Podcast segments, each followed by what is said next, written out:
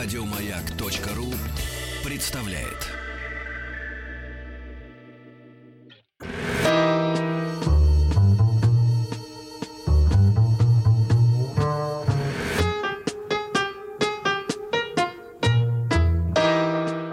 Иностранный отдел. Друзья мои, э, ваш самый настоящий докладчик-любимец Александр Станиславович Коршунов вновь в нашей студии. Саша, добрый, э, добрый вечер. Добрый вечер. Добрый вечер, Саша. Да, шучу я в прямом эфире. Историк, журналист, международник, лауреат премии, кстати, внешней разведки Российской Федерации. И э, в нашей рубрике под названием «Особый отдел». Иностранный. А, иностранный отдел, вот. Ну, Который сначала был особым. В особом с вами поговорят. Да, э, особый иностранный отдел. Э, Дело в том, что э, совсем скоро юбилей, Ну, не круглый, но 95-летие. 95-летие да, организации внешней нашей разведки. И мы решили э, создать цикл э, программ в эфире. И, конечно, кому как не Александру Станиславовичу этим заниматься, э, этой темой. И сегодня, я так понимаю, главная наша история это операция знаменитая Трест. Да, к которой мы подошли вплотную. О чем были, раз. э, была снята художественная лента, да? Кстати, давно ее не показывали. Очень фильм основанный Надо тоже на- повторить. На, документах. Надо Да. повторить. Саш, э, суть в том, что э, значит, советские контрразведчики решили обезопаситься от э, ну, достаточно мощных организаций, находящихся за пределами да, ну да, так страны. если на- напомнить контекст вот, событийный того времени.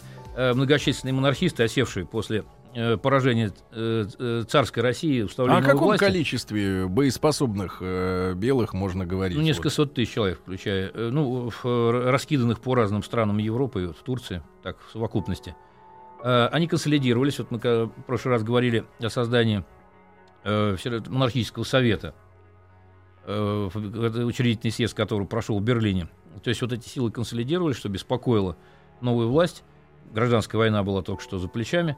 Ну и как раз в этой связи, вот, э, как это часто бывает, зацепка вот, э, истории, э, интрига завязалась вот благодаря письму Артамонова, о котором мы рассказывали, сообщавшим о подробных беседах с неким Якушевым Александром Александровичем, который был знаком этому Артамонову еще по дореволюционному времени, э, иб- ибо оба они оканчивали э, императорский Александровский лицей, но Якушев был старше, и он некоторое время работал воспитателем, преподавателем там, когда Артамонов поступил э, учиться. Э, Это письмо оказалось крайне любопытным, поскольку оно проливало свет на некое монархическое подполье отчасти в России и на виды, которые оно имело в отношении с монархистами зарубежными. Ну и вообще содержало некоторые вот такие пассажи личные Якушева, ну, в изложении Артамонова, которые э, дали богатую пищу для размышлений вот с точки зрения самого вот, психотипа этого человека, Якушева, его, так сказать, убеждений. Э, ну, Якушев поэтому случайно попал в поле зрения э, ра- разведки. Невинно. Почти, да. Э, э, Я уже говорил в прошлый раз о том, что он был причастен к некому подполью, которое, ну, системная организация, некая национальный центр, который действовал по России, имело ответвление. Основное ядро, оно как бы делилось между Питером и Москвой. Москва к тому времени опять стала столицей в 18 году, куда переехало правительство советское. Вот. э, Ну вот тогда ему удалось в 18-19 году, когда была сложная обстановка, еще эпоха гражданской войны, Евгений шел к Питеру, э, э, генерал Миллер э, на Вологду, а поляки захватили Минск. Тогда вот это была сложная такая обстановка, готовился заговор, он не удался. Якушу удалось незамеченным э, улизнуть, уехать в Москву с семьей и устроиться на работу вот, на Министерство путей сообщений. Вот такая предыстория, я просто напомню. Но это письмо было крайне Он был любопытно. дворянином, да, я так понимаю? Да, дворянин. Письмо было, вот, э, я о нем потом подробнее расскажу об этих пассажах, но получилось так, что э, вот... э, А устроился он, поскольку был специалистом. да? специалист.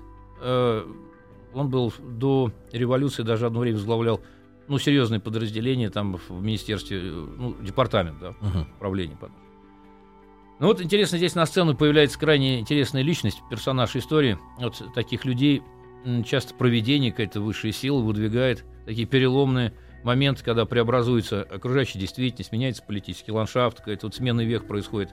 А, вот в ВЧК э, это э, письмо Якушева было поручено э, изучением этой проблемы заняться Артуру Христиановичу Артузову, э, который потом будет одним из руководителей разведки. Это очень любопытная личность. И потом в дальнейшем он будет с Якушевым идти как куратор многие годы, от рука об руку. Э, это вообще его настоящее имя не Артузов, а Фраучи. Э, дело в том, что... Итальянец.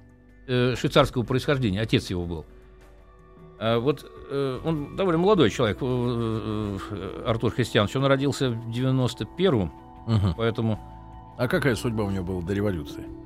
Сейчас расскажу. Да, вот хотелось про отца немного. Такая интересная, в общем, семья. А, он приехал еще в 80-х годах, отец его, в Россию в поисках заработков хороших. Он вообще был очень высококвалифицированным сыроваром, mm. прауч. И он осел на Руси. В основном он, у него такая была э, деловая метода. Он помогал помещикам э, ставить сыроварни, uh-huh. производить сыр.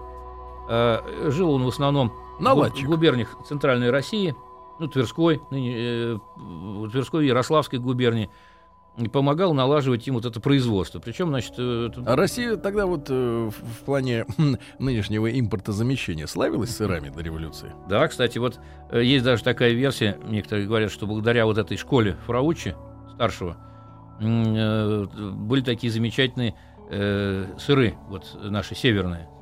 Ну, может быть, сейчас, я так полагаю, этот рецепт уже не используется. Э, сыры, вот Костромской сыр особенно. Угу. Тем более, вот эти места, э, Тверская губерния и э, рядом ближайшая Ярославская, ведь сейчас на, там были уни, места с уникальными пастбищами, э, с какими-то невероятными травами. Угу. Э, даже так, что эти травы поставлялись на специальные фермы, и поставщики двора императорского величества и, и коровы там давали великолепное молоко. Специальное позже, сыр, сырное. Да, позже вот на этих местах возникло Рыбинское водохранилище. Какая целый досада. Мологский край, Молога, угу. который ушел э, под воду. Э, под воду, да. Это ведь Рыбинское водохранилище, по-моему, самый большой из искусственных водоемов в Европе. Вот помню, сейчас э, не, не могу точно сказать, какая длина и ширина там, но помню, вот буквально в прошлом году мы с друзьями, которые там живут э, летом, решили поехать из маленького городка, где они обитают, в Весегонск, там где-то 100 километров. Ну, почему-то на берегах этого искусственного рукотворного водоема навигатор дал сбой, и он нам предложил добраться не тем путем, каким мы потом поехали просто по карте, 100 километров, а вокруг Рыбинского водохранилища. Получилось что-то там 800 километров. Вот 800. Если, 800, если вот ехать вдоль береговой линии. Но справедливости ради надо сказать, что э, планы-то по э, созданию эти, этих водохранилищ были все-таки и дореволюционными еще. Ну, вроде считается, да. Ну, по крайней мере, вот этот край ушел под воду, и вот как раз Варучий старший там вот и действовал. Он жил год, иногда чуть больше на одном месте, потом переезжал в, в другую губернию, в другой уезд, где помогал ставить это сырное производство. Ну, и вот э, тоже любопытно э, семейная история – Э, он в России нашел себе жену.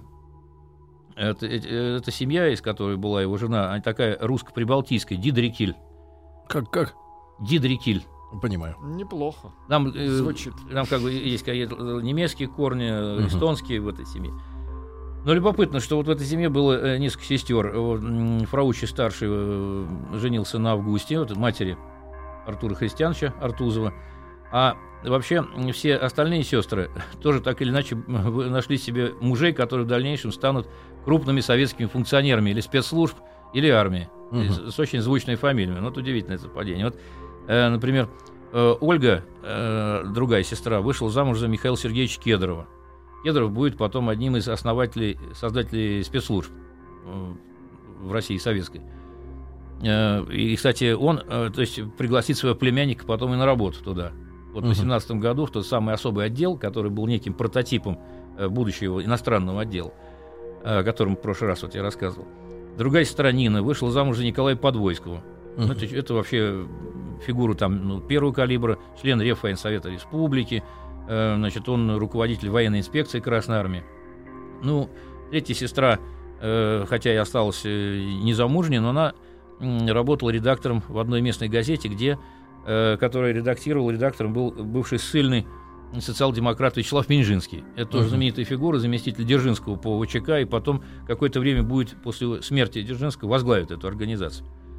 Ну, поскольку семья Это была... Это мистика какая-то, Саша. Да, мистика истории. Э, вот удивительная. Э, и вот семья была довольно зажиточной, поэтому вот Артур Христианович получил хорошее образование, он закончил Новгородскую гимназию с золотой медалью а потом поступил в Питерский политехнический институт.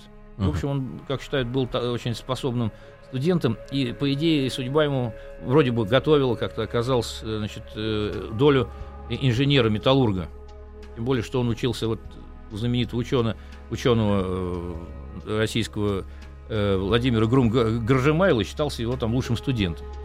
Ну, вот, но дядя Кедров, дядя Миша, значит, он потихонечку и до революции его втягивал уже в некую революционную деятельность, активность. Она uh-huh. была ну, сравнительно скромной, и студент, значит, Фравучи, он э, занимался ну, тем, что распространял всякую подпольную литературу, как так говорили, крамольную. Угу. Поэтому вот э, всю жизнь вот его с дядей, с Кедровым вот связывала вот такая цепочка, что ли, обстоятельств служебные и жизненные. И на какие бы должности Кедров не назначался потом вот в этой специальной системе, то вот Артур Христианович был рядом, рядом с ним. А как появился псевдоним? А это считается, что друзья сократили, э, потому что а, а, Артур Христианович Фраучи, Арту, Арту, вот Артузов как-то возникл. Угу. Э, фамилия. И, кстати, он ее юридически по документам не менял, Фраучи, но как-то укоренилось э, в обороте, что он стал Артузовым. Угу. Как бы проще. Ну, такой человек, он внешне был, как бы считается, такой, не, не считался, обладал неброской внешностью, хотя я не согласен, по-моему, довольно примечательная. Маленькая бородка, такие стрижные усы, среднего роста, широкоплечий, э, вот отмечают его любовь таким значит, свободным рубашкам, типа косоворотки, обычно черного цвета, с э, перепоясанным военным пояском. В общем, такой типаж обычно принято э, изображать э, в таком виде народовольцев, которые бывали на каторге и вернулись. Угу. Вот, ну и как раз получается, что в 18 году, когда дядя Миша Кедров его приглашает на работу, он стал особо уполномочен вот этого особого отдела, ну, это прототип еще был внешний А были ли предрасположенности к сыскному делу-то? Дело такое хитрое достаточно. Ну, видимо, интеллект его и умение общаться, который сыграет потом будет одни, одной из сильных сторон его натуры, а, а, видимо, давали основания, что из него будет вот человек, угу. который при, может преуспеть угу. на своем месте. Хотя потом у него будут тоже некоторые ошибки, но у кого они не бывают, у тех, кто практическим делом занимается. Ну, вот в 18 году, когда в декабре он пришел в этот особый отдел, то ему сразу пришлось быстро э, окунуться в дела, как раз вот связанные с этим национальным центром, о котором вот, с которого мы начали сегодня, вспомнили о, о их деятельности в Москве, в Питере, что э, и которому был причастен вот этот Якуш Александр Александрович, но успел уйти из, э, не, не попасть в поле зрения ЧК, пере, переехав в Москву. Вот Артузов как раз и начал заниматься вот этим национальным центром, потому что хотя его ветви там локальные были разгромлены, повреждены, но ядро оставалось, в общем, не раскрытым. Там была довольно высокая степень конспирации, тем более, что они работали под кураторством некоторых иностранных разведок. Ну, понятно, на кого они могли опереться в информационном, материальном смысле. Вот, и, ну, как это часто бывает, когда какая-то крупная поворотная точка в каком-то деле, она происходит внезапно, не, не запланированно. Вот в те годы, как мы помним, ну, практиковались такие мероприятия часто, как облавы на рынках. Угу. Ну, это как случайное закидывание невода. Угу. Может, какую-то рыбку и вытащит. Как правило, мелкую, никчемную, там, может быть, какая-то шушера уголовная, карманники. Ну, могли попасться и случайно люди угу. с какими-то серьезными основаниями, представлявшими интерес для... Облава в Ашан. В 10 утра. Брать а всех. А кто не спрятался, я не виноват. Особенно в водочном отделе. Работает час. Да, да, тем более по пятницам, когда угрожают, что не будут продавать. Вот. И, и вот они устроили и случай облаву. помог. И вот, значит, на одном из э, рынков э, питерских, по Мальцевский рынок, кажется. Я вот не знаю, сохранился он сейчас или нет. Да, вроде есть. Э, там была проведена такая рутинная облава, и в сеть попала девчушка, сам юная, девушка 15 лет. Так. Вот, ну почему она попала? Она оказалось, что ее в пальтишке при ней есть револьвер. Неплохо. И она решила, испугавшись этой облавы, ну понятно, что если найдут, пыталась от него освободить, выкинуть. Но это было замечено, ее задержали. Вот, и выяснилось, что значит, ее зовут так Жоржетта. Она дочь уже француза по происхождению, но гражданина Российской империи. Угу. Ее отец, значит, тоже когда-то приехал в Россию. Вот, и, и потом, спустя какое-то время, наверное, попал в поле зрения э, охранного отделения и был осведомителем Э, царского жандарского управления. Вот, а в этот момент, э, когда происходила эта облава, ее задержали, он там момент имел более скромный статус, значит, социальный учитель французского.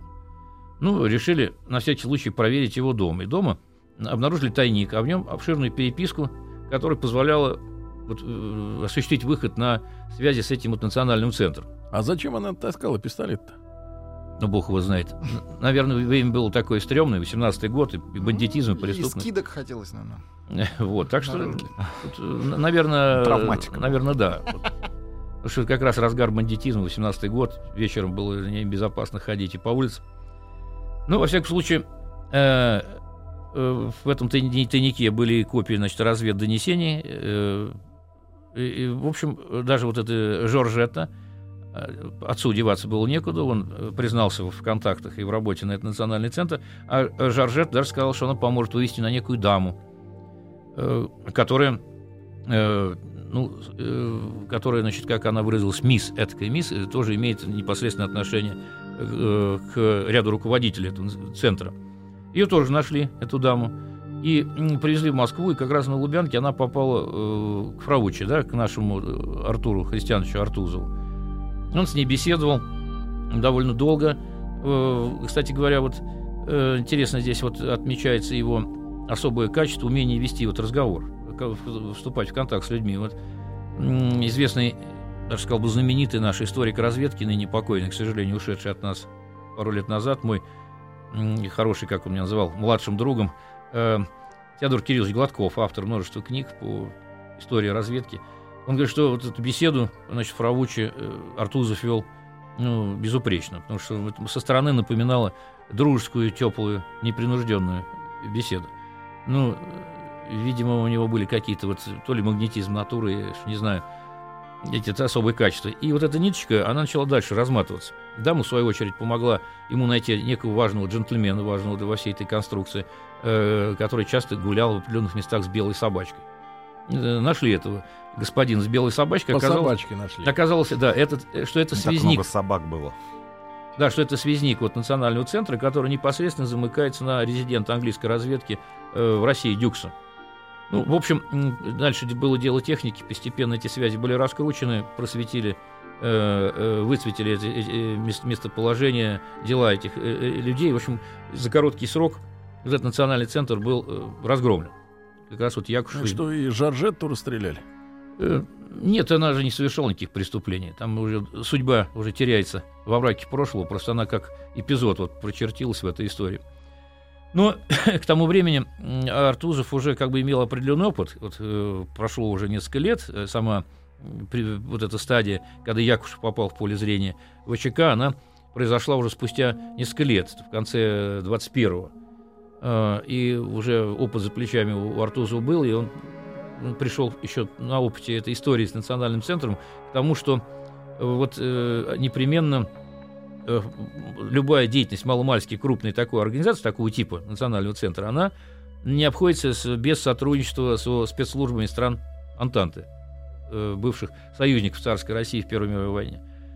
Вот, и тем более, что тогда вот страны Антанты, они перешли от такого, ну, как бы попыток военного силового воздействия на Россию, их войска были на территории нашей страны, они перешли от поддержки э, любых таких оппозиционных сил на территории. Вот на таком фоне вот эта история с операцией Треста, она и э, начала реализовываться. Друзья мои, так, сегодня у нас в гостях Александр Станиславович Коршунов, историк, журналист, международник, и в рамках нашего нового проекта э, под названием «Иностранный, Иностранный отдел». В рамках этого проекта мы говорим об операции «Трест».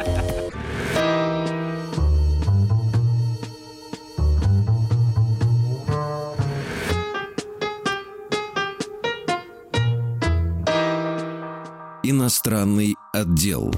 Итак, друзья мои, сегодня с Александром Станиславовичем Коршуновым, историком, журналистом, нашим старшим товарищем, для кого-то младший, а для кого-то старший. Э, э, мы проводим очередной выпуск рубрики иностранный отдел к 95-летию со дня основания нашей службы внешней разведки России. Ну и операция «Трест», да. Мне, конечно, как мужчине романтическому, сентиментальному, сразу же запала в душу судьба 15-летней Жоржетты, которая выронила ствол, на чем и погорела. Вот. Ну, представляете, какие были времена, да? Дети были вынуждены носить стволы с собой, а, потому что, э, ну, как-то э, вокруг было неспокойно. Да, прям 90-е лихие, но дети тогда не носили еще. Вот. И, э, э, значит, э, эта организация была ликвидирована, да, вот эта первоначальная. Вот это, да, национальный центр. Mm-hmm. Э, ну вот о Якушеве, он попал, значит, в поле зрения, э, еще раз повторюсь, э, впервые, там были о нем наведены справки, оказалось, что вот э, выяснился круг его контактов это внутри России.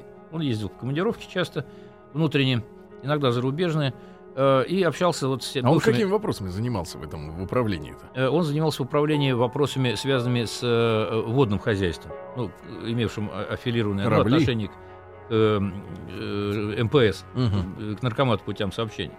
Ну, там, видимо, в этом обширном хозяйстве есть же там э, какие-то водные зеркала, которые пересекают пути.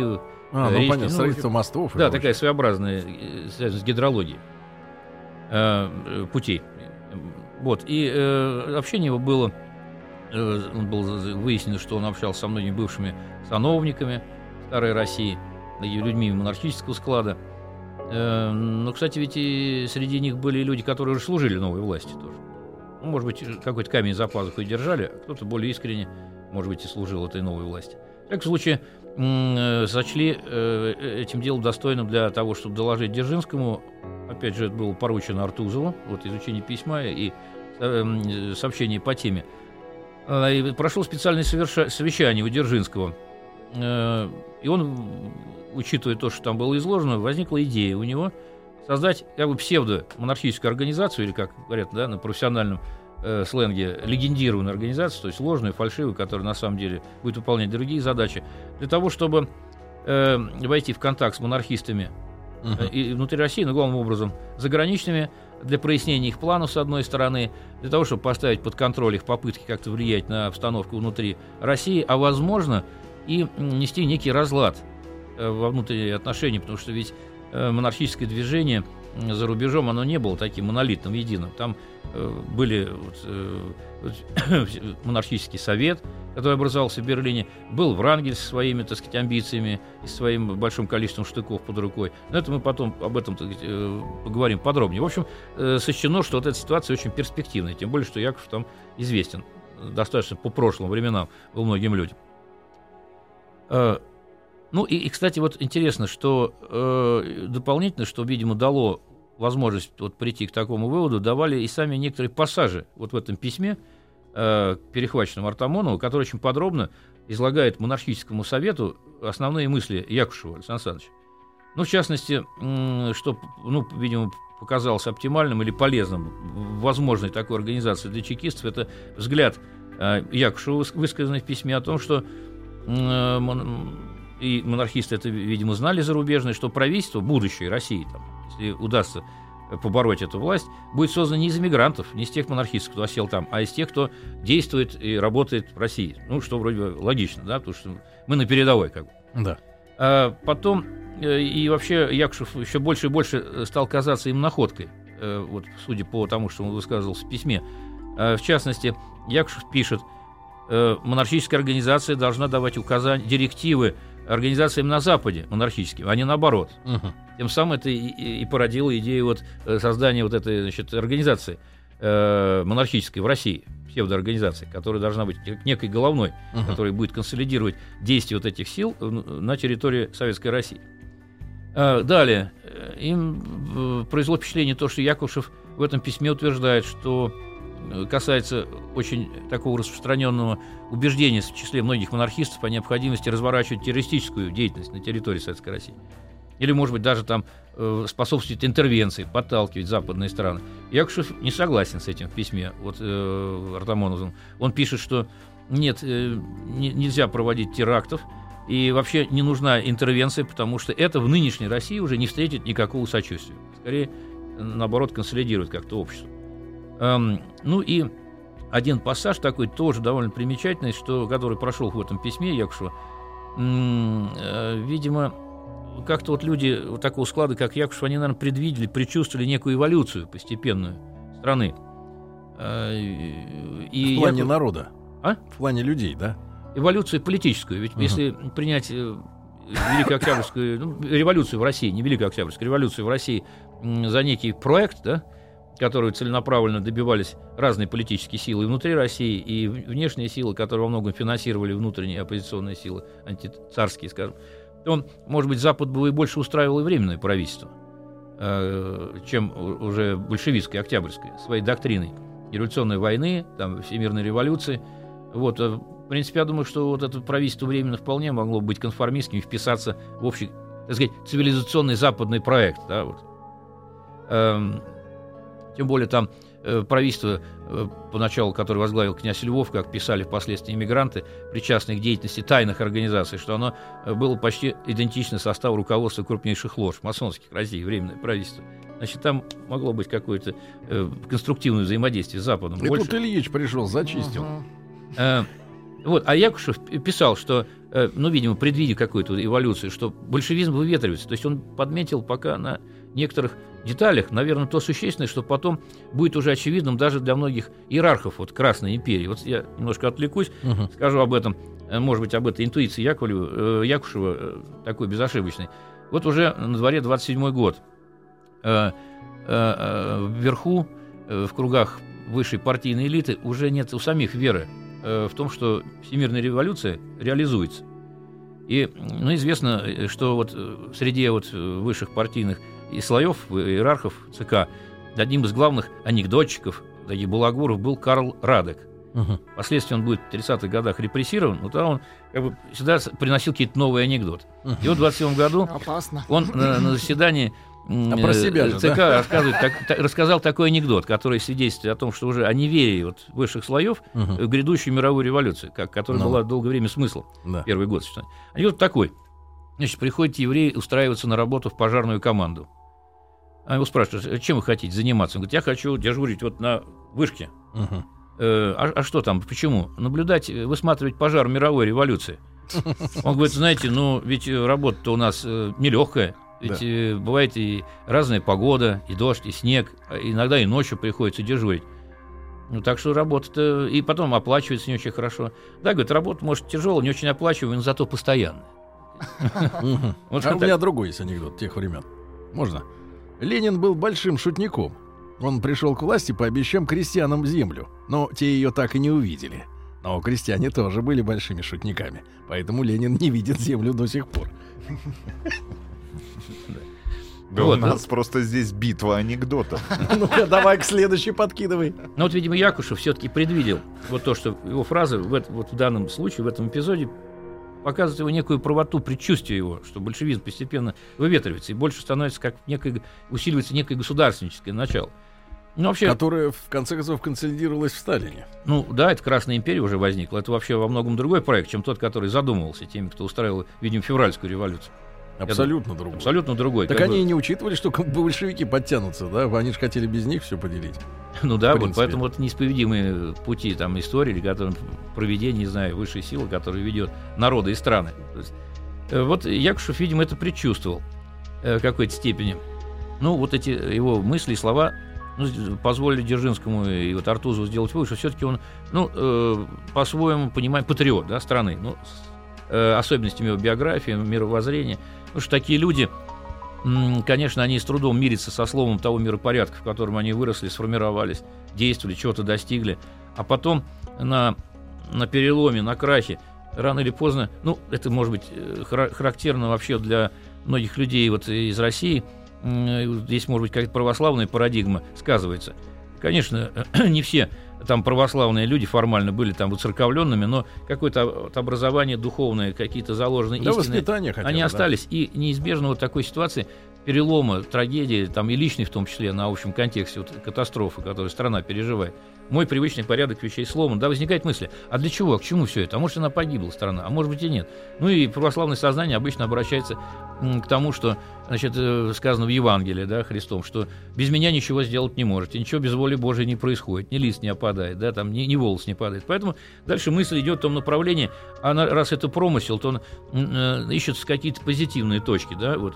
А надо все равно, а страна-то как дальше? А надо о ней все-таки и думать, чтобы Россия-то осталась может быть, в новом виде. Вот постепенно, видимо, вот подобные особенности сознания, вот, э, ну, или э, чисто православного, или как бы квазиправославного, потому что не все же там, кто прошел воспитание в старой Русской империи, были такими уж супер выцерковленными людьми, как правило, таких меньшинство. Но вот, видимо, основа этого какая-то осталась. Это я просто предполагаю, что, наверное, вот эти вот пассажи Якова, Як, э, Якушева были и продиктованы подобным ходом мысли, тем более, что уже прошло-то четыре с половиной года, ну, четыре года э, вот новой реальности. Вот, ну и а это дало основание, ну, при, видимо, прийти Дзержинскому Артузу к выводу, что, ну, говоря по-современному, что человек некий, так сказать, государственник, да, вот. И возникла мысль э, привлечь его к сотрудничеству, uh-huh. переговорить, э, переубедить его. Uh-huh. Ну, и, надо сказать, что это вот э, все довольно быстро развивалось. Перехват письма Артамонова, изучение, понимание, кто такой Якушев, вот это совещание.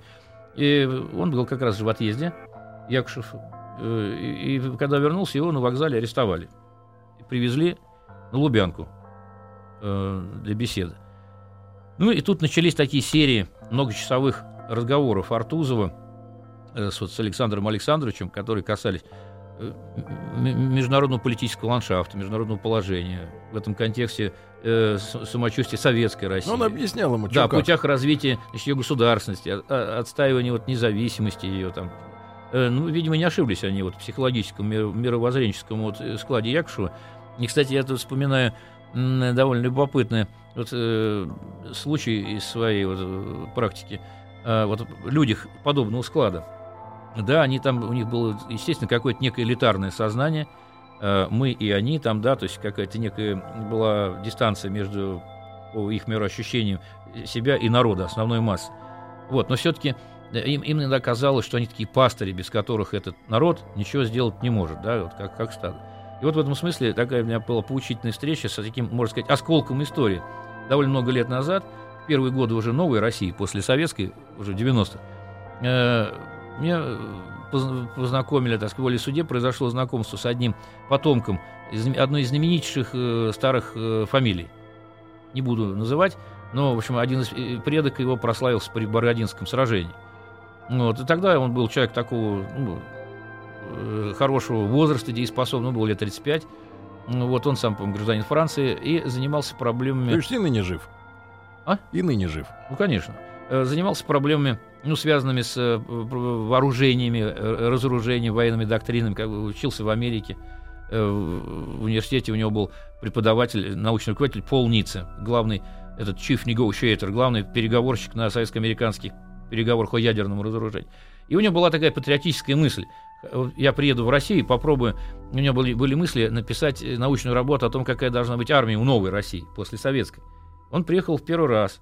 О России знал только по рассказам э, предков, э, родителей, хотя и московские родственники у них были. Уже в новое время они имели возможность свободно переписываться. Это был первый для него приезд в Россию. No, no, no. Язык у него сохранился такой, не, не, не, непривычный для нашего уха, такой немножко законсервированный. Но и он как бы патриот. А вот, и значит, я помог ему э, встретиться с рядом таких людей, профессионально увлеченных в тематику, ну, крупными военными. А вот, Александр Станиславович, как вы его перевербовали сразу после короткой рекламы?